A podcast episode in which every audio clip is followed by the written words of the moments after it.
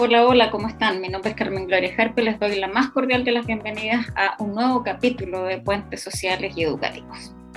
El capítulo de hoy eh, se va a referir a una estrategia de, de, elaboración de material concreto para el análisis de la relación familia-escuela.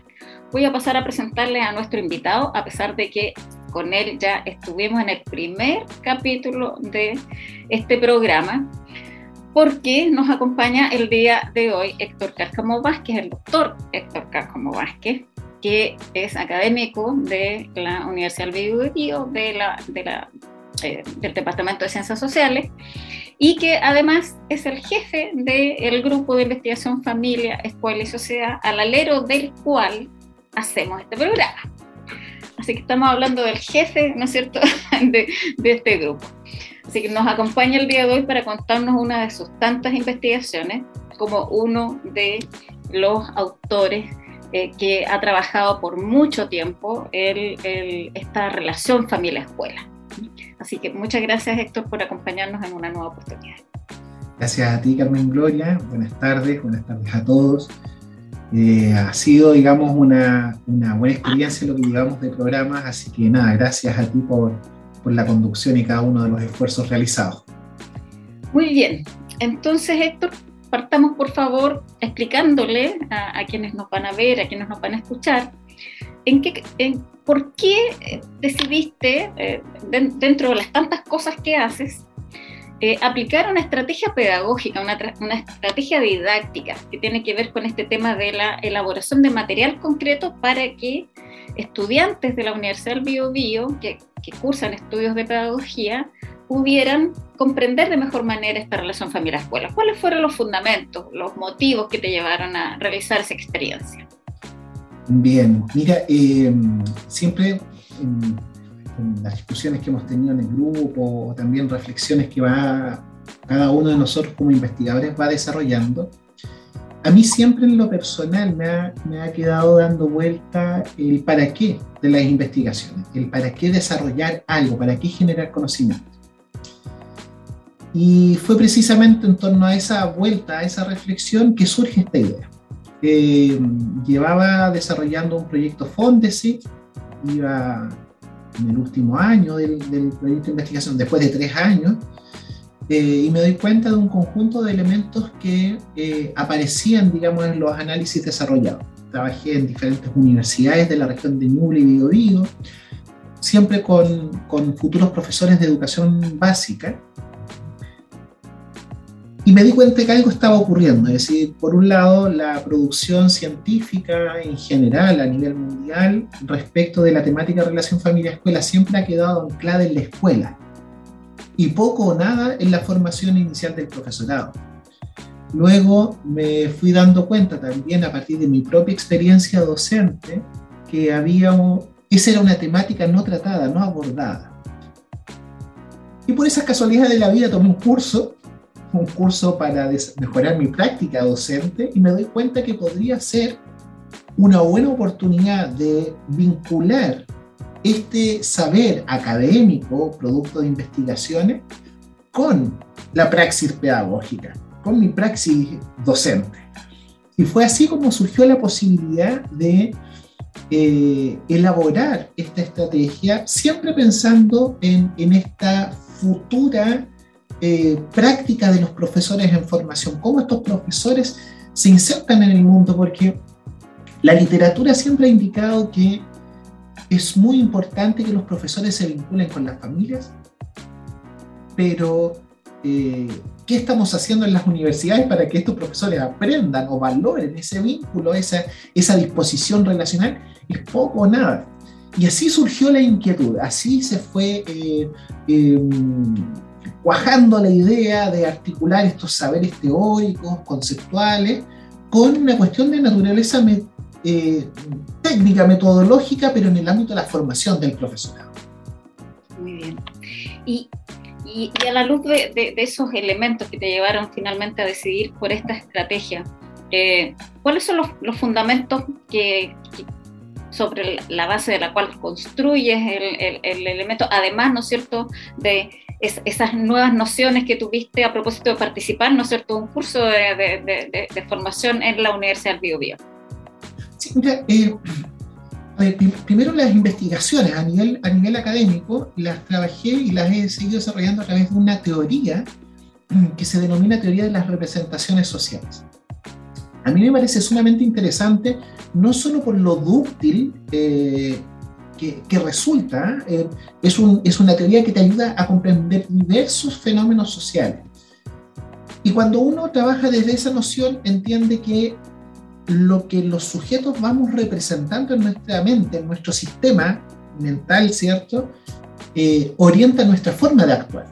Entonces, cuando como investigador voy reconociendo cómo estos futuros profesores entienden la familia, cómo entienden la relación con la escuela, cómo entienden los papeles que según ellos debe desempeñar la escuela y la familia, eh, cuáles son los beneficios, dificultades, estoy de alguna forma a nivel académico entendiendo cómo estos futuros profesores van a actuar mañana en la concreta.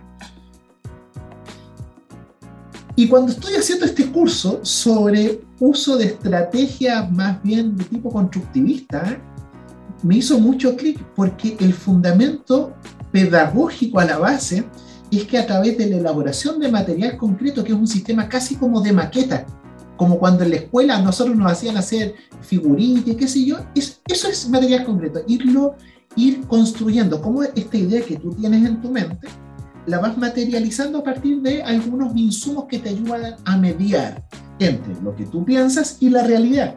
Entonces me pareció súper entretenido porque además así es como funciono yo, digamos, a nivel cognitivo, decir, con ciertos mediadores entre mi, mi pensamiento y la acción. Dije, bueno, si, si eso ocurre conmigo y yo ya he conocido lo que están pensando estos futuros profesores, ¿cómo puedo hacerlos que ellos problematicen, cuestionen, sin necesariamente estar en la escuela? ¿cierto? Sino pensar la escuela.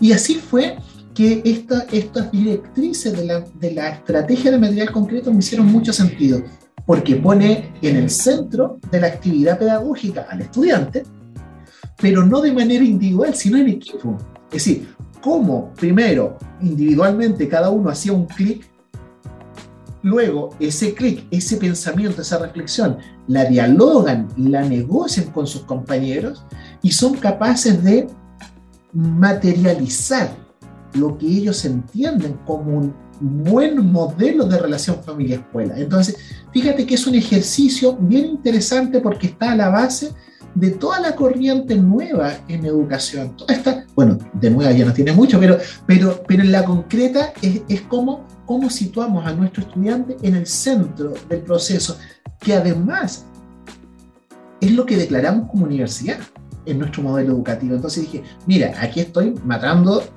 estoy articulando muchas cosas juntas. Ah, como dicen, matar eh, dos pájaros de un tiro, me arrepentí de decirlo por los pajaritos, pero es la idea de articular, ¿no? articular diferentes objetivos. El conocimiento académico, esta idea más constructivista para la formación de futuros profesores, pero además el modelo educativo de nuestra propia universidad, es decir, el estudiante, el estudiante en el centro, que el estudiante reflexione. Así se fue modelando. Ahora, claramente la Universidad del Biobío ya hace rato declaró, ¿no cierto?, un modelo educativo centrado en el estudiante, que justamente lo que solicita es que el estudiante no solamente maneje eh, competencias a nivel cognitivo, sino que esencialmente también a nivel procedimental y actitudinal. Y, experiencias como estas, cuando tú llevas al estudiante, ¿no es cierto?, no solamente a aprender algo a nivel abstracto, sino que le pides que de alguna manera lo exprese y lo simbolice a través, por ejemplo, de una maqueta o de, o de algo que se vuelve más material, eh, pareciera que efectivamente se produce esta mediación entre los sistemas más abstractos de pensamiento con los sistemas más inactivos de pensamiento, en, el, en el ánimo de la representación social, que viene a ser el, eh, la base teórica sobre la, sobre la cual se construye este modelo. Entonces, me preguntaba si nos podía señalar de manera breve, me imagino, algunas fases o etapas de este proceso. Es decir, me imagino que tú, tal vez como profesor, primero proporcionaste tal vez algunos elementos teóricos o, fuiste haciendo, no sé, algunos procesos previos, antes de que ellos, ¿no es cierto?, vaciaran todos estos elementos en algún tipo de, de obra, de constructo material que reflejara esta relación familia-escuela, ¿no? Sí, mira, precisamente estaba pensando, estaba tratando de recordar cómo fue físicamente la idea. Eh, y, me acuerdo que estuve, y, no estoy exagerando, que estuve una tarde prácticamente completa en la oficina, tirado mirando el techo, pensando, me tendí, dije, no, esto tengo que tratar de pensarlo, ¿cómo me imagino yo el proceso?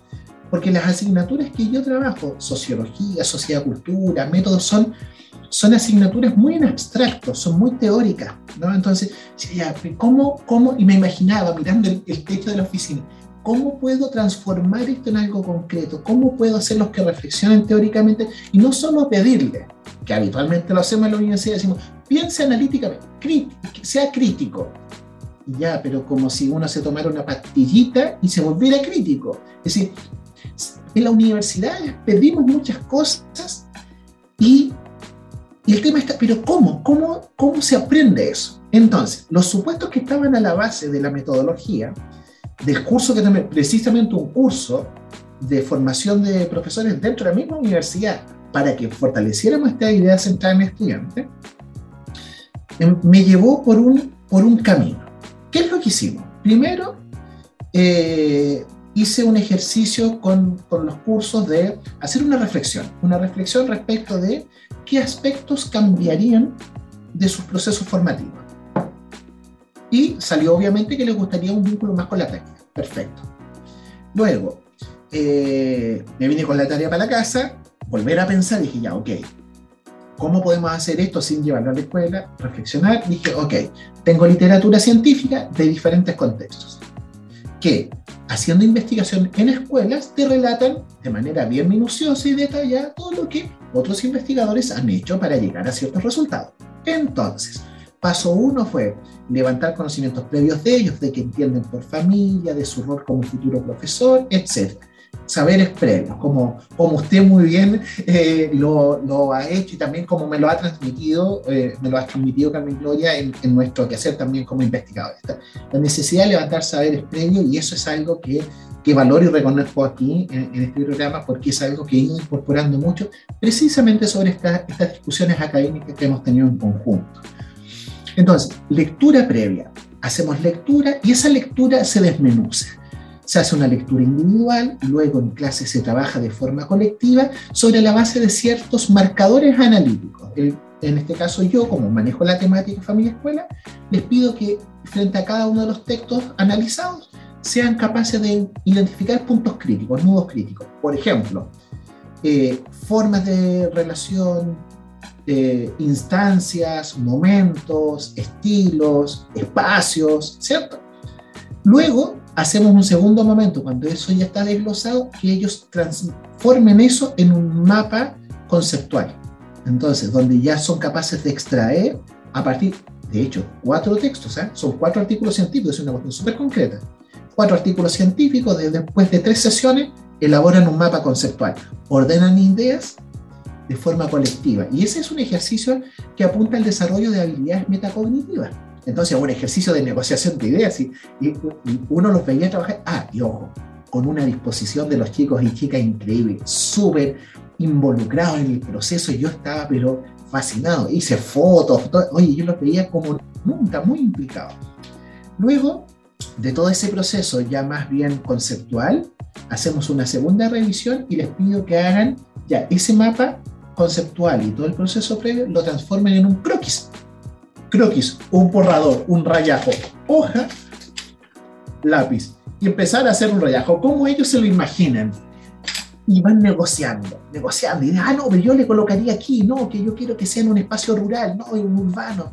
Y empiezan a poner en acción sus propios recursos de la vivencia eh, eh, personal muchos de nuestros estudiantes de dónde venían, de escuelas rurales, otros de escuelas municipales, otros de subvencionados, de diferentes ciudades, y activan esos recursos propios y, ah, y se van imaginando, proyectando.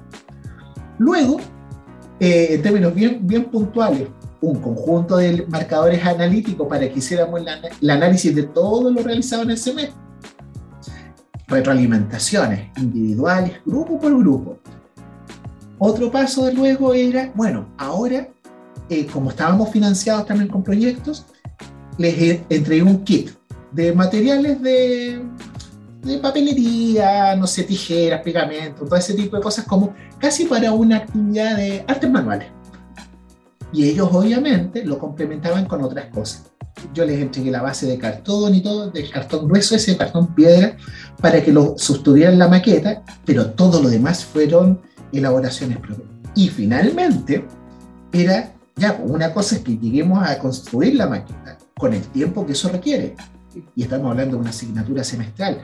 Llegaron con unos trabajos maravillosos, bien acabados, eh, de una creatividad fenomenal, muy, muy interesante, y después los tenían que exponer a sus propios compañeros, todos los cuales ya habían hecho un ejercicio similar. Y ahí cada equipo de trabajo debía hacer una pregunta. Cada equipo hacía una pregunta eh, sobre el sentido y ahí eso también me permitió a mí ver el proceso que cada uno había llevado, porque fue un ejercicio no de, no de destruir al otro, sino de de invitarlos a reflexionar, pero muchas veces desde la propia reflexión hecha eh, por cada uno de los equipos. Y así se fue cerrando el, el, el, proceso. Esas son las grandes etapas. Eh, lamento no haberlo hecho más resumido, pero en términos gruesos, de eso se trató. Pero yo creo que el detalle igual sirve a quienes nos escuchan para, para entender que también cualquier estrategia, por más simple que parezca, requiere de harto trabajo. Ahora, sin duda, ¿no es cierto? Sabemos que eh, los profesores, las profesoras en, Chile tienen que lidiar, ¿no es cierto?, con familias en, su práctica profesional, pero en la formación inicial, ya, lo has mencionado, ¿no es cierto?, estaba, está, aún está esta deuda de, cómo se preparan desde la formación inicial docente con estos estudiantes, con este grupo de estudiantes que tú tuviste la, ocasión de hacer todo este proceso hasta que ellos lo plasmaran en, eventualmente en, una obra, en, un, producto concreto, donde ellos, ¿no es cierto?, explicaban por qué habían hecho eso. ¿Cuál fue la, recepción de los estudiantes respecto a esto? Y, si tú logras percatarte de si la, la estrategia de alguna manera logró el objetivo de que estos estudiantes en formación pudieran explicar o pudieran comprender o, pudieran relatarle a otros de qué manera pueden observar esta relación familia-escuela a partir de esta estrategia. Sí, mira, yo, eh, eh, obviamente yo creo que aquí en esto también hay que ser eh, sumamente honesto. Yo creo que en la mayoría de los casos hubo una gran implicación, en la mayoría de los casos. También es cierto que en algunos casos hubo una implicación menor al inicio. Eso es interesante, al inicio no, no lograban entender, oye, medio trabajo que vamos a hacer para la asignatura, era una cosa así, tremendo trabajo. Pero cuando, cuando se van dando cuenta que en la lógica de semana a semana destinábamos tiempos exclusivos para esta reflexión, empezaron a subirse, digamos, en el carro en la reflexión y en el ritmo. Y eso fue súper interesante porque eh, los estudiantes, y estoy hablando de estudiantes de primer y segundo año, ¿cierto? Así, recién ingresando. Eh, muchas veces nosotros asumimos que estos estudiantes no logran conciliar bien eh, su, su, propio capital cultural con lo que exige la universidad. Pero fíjate que en el proceso al inicio, ciertas resistencias por lo que implicaba. Se veía como producto final, a fin de semestre, mucho trabajo. Pero en la lógica del semana a semana, se fueron sumando. Y eso yo creo que es un punto para la estrategia. No para mí, sino para la estrategia. La estrategia yo creo que funciona. Es más, esa estrategia yo la apliqué en otro contexto también, bueno, dentro de nuestra misma universidad, pero en una asignatura de métodos y diseño, con estudiantes de trabajo social. Y también funcionó. También Entonces, yo creo que la estrategia es una estrategia bien interesante y es una estrategia que se utiliza mucho para la enseñanza de las matemáticas. Y con niños más pequeños. Se usa muchísimo, pero para temáticas de tipo social, sociocultural, sociológica, poco o nada. Porque es complejo. Es decir, ¿cómo, cómo bajamos estos conceptos a algo material. ¿sí? Entonces yo creo que ahí hay un punto para la estrategia. Yo creo que la estrategia sirve y cumple objetivos. ¿En qué sentido? Desde mi perspectiva, la estrategia cumple un rol fundamental desde las lógicas constructivistas y es que proporciona elementos para la reflexión crítica. Es, es promover habilidades para el pensamiento crítico, ¿cierto? Donde se entiende la crítica como lo que es, ¿cierto? Como una puesta en relación y cuestionamiento respecto de ciertas cosas que deben ser desnaturalizadas. Problematizar, cuestionar, reflexionar. Desde el propio quehacer, que yo creo que esto sí lo lograron nuestros estudiantes, problematizaron el ejercicio, la relación familia-escuela desde su propio quehacer, porque se proyectaban como profesores. Eso me pareció espectacular. Yo veía pipiolos de primer y segundo año de universidad que se sentían profe. Y eso es tremendamente significativo también. Lo conversábamos también respecto al tema de la vocación, ¿no? Esta mañana cuando discutíamos respecto a otros temas. Eh, sí, cuando tú sientes que ves chicos de primer, segundo año de pedagogía y educación general básica, que se sientan profes, porque yo les hablo, mis profes en formación, no le hablo a ustedes chiquillos que estudian, no, profesores en formación, se sienten, se empoderan. Esa es una primera cuestión, es decir, cómo desde su propia práctica proyectada reflexionan.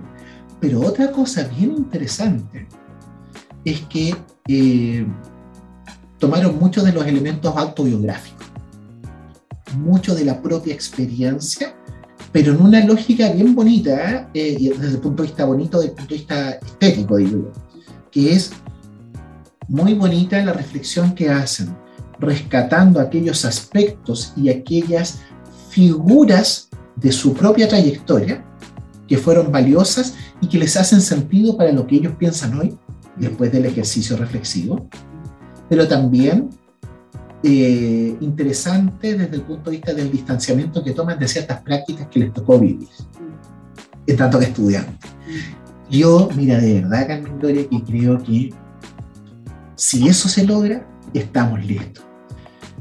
Yo no, no soy tan optimista ni ambicioso. Eh, optimista soy, pero ambicioso no, es decir, en el sentido de que todos, no. Es decir, con que alguno de los sujetos que estuvieron mediando a través de esta estrategia hayan logrado hacer un clic, que hayan incorporado la reflexión, yo me doy por satisfecho. Y creo que así se logró. Se logró creo que es tremendamente importante darle el punto y valorar la estrategia de material concreto y creer en esto, en estas, en estas matrices constructivistas, eh, no de manera sui así como declarativa, no, yo soy súper constructivista y después lleno la pizarra cuestión. No, decir, oye, de verdad que hay cuestiones que se aprenden haciendo.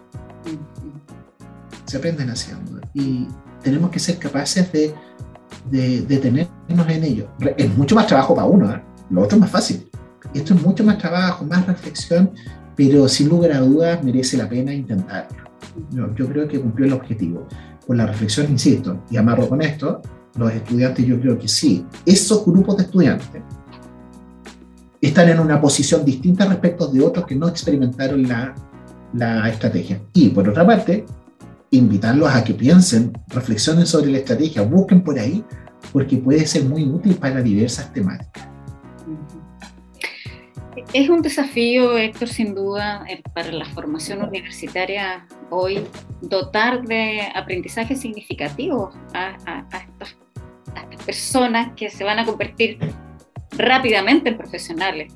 Y que particularmente el desafío de la educación en Chile es enorme. Por lo tanto, eh, eh, cualquier eh, experiencia que vaya en ese camino, eh, tal vez lo que se debería lograr es que muchos más otros profesores y otras profesoras universitarios también pudieran hacer el, aporte respecto de, de, estos aprendizajes significativos, que tienen que ver no solamente con aprender cuestiones a nivel intelectual, sino que esencialmente con desarrollar habilidades relacionales en, en, el campo de la, de la relación familia-escuela, ¿no?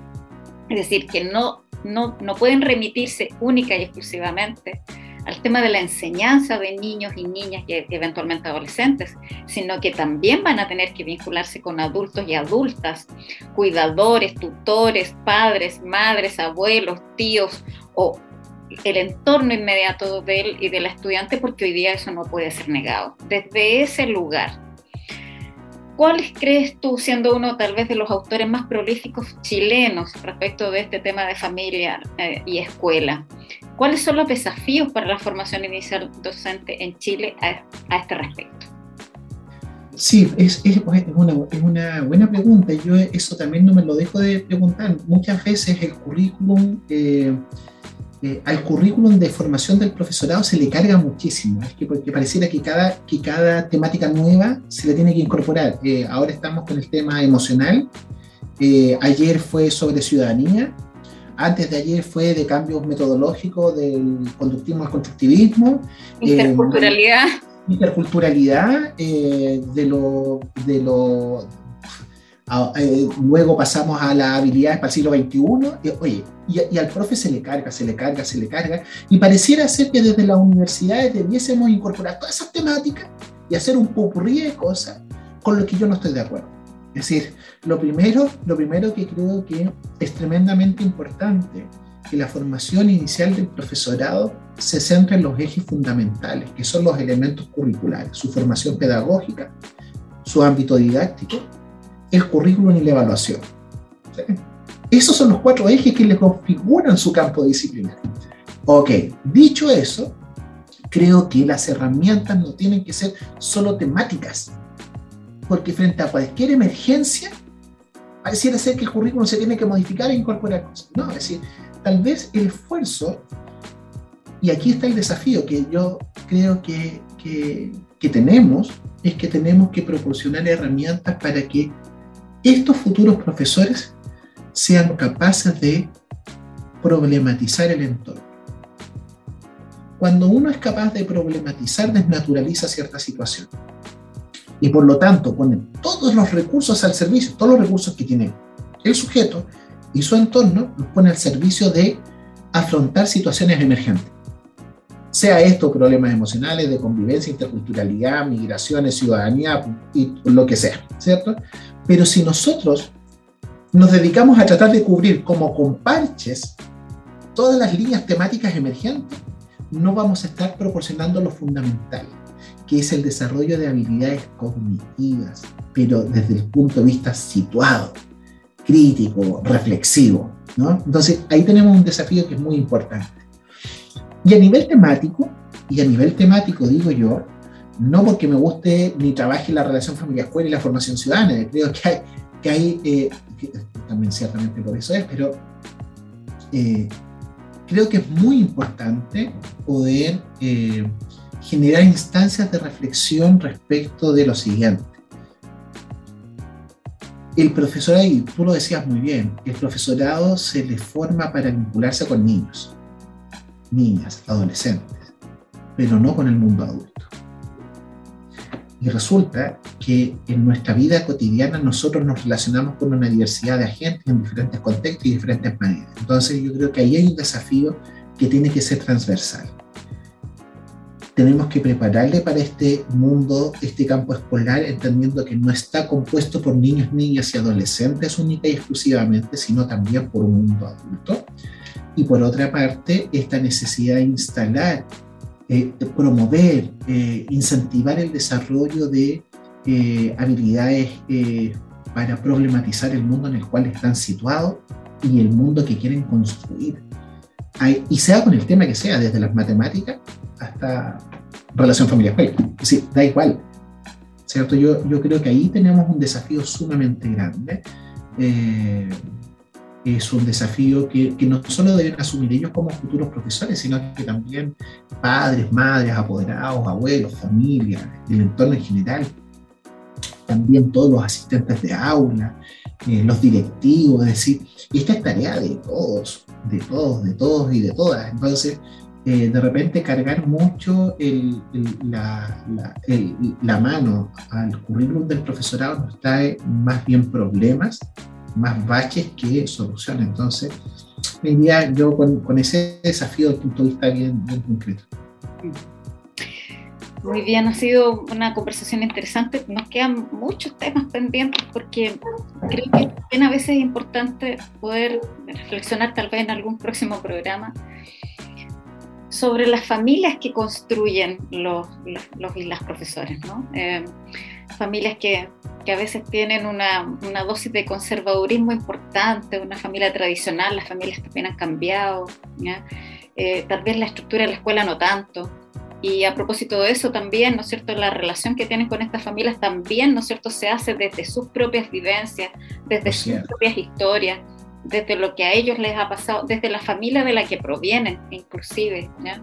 cosa que también nos pasa a los trabajadores y trabajadoras sociales. Sin lugar a dudas. Entonces, eh, creo que pudiera ser interesante tal vez en un próximo programa, de, de un próximo capítulo de este programa, eh, discutir también eh, las estructuras familiares que están en la cabeza de los profesores, de las profesoras, porque a partir de allí también pueden tener expectativas muy altas respecto de lo que las familias pueden dar, o expectativas muy bajas que no concilian, ¿no es cierto?, con el aporte que cada familia, no obstante sus condiciones socioculturales o económicas, pudiera dar.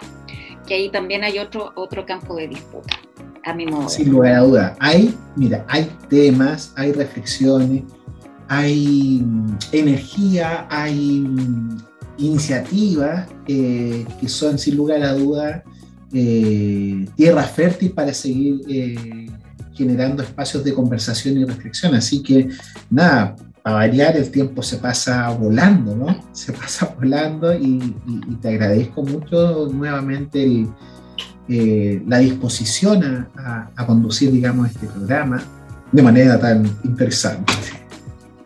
Muy bien, entonces vamos a cerrar el capítulo de hoy dejando invitados o invitadas. Si, hay alguien que escucha este programa y que tiene o quiere contarnos una experiencia interesante, anímese a ponerse en contacto con nosotros que le vamos a dar esta tribuna. Así que nos vamos a ver en un próximo programa. Que estén todos muy bien. Muchas gracias. Gracias.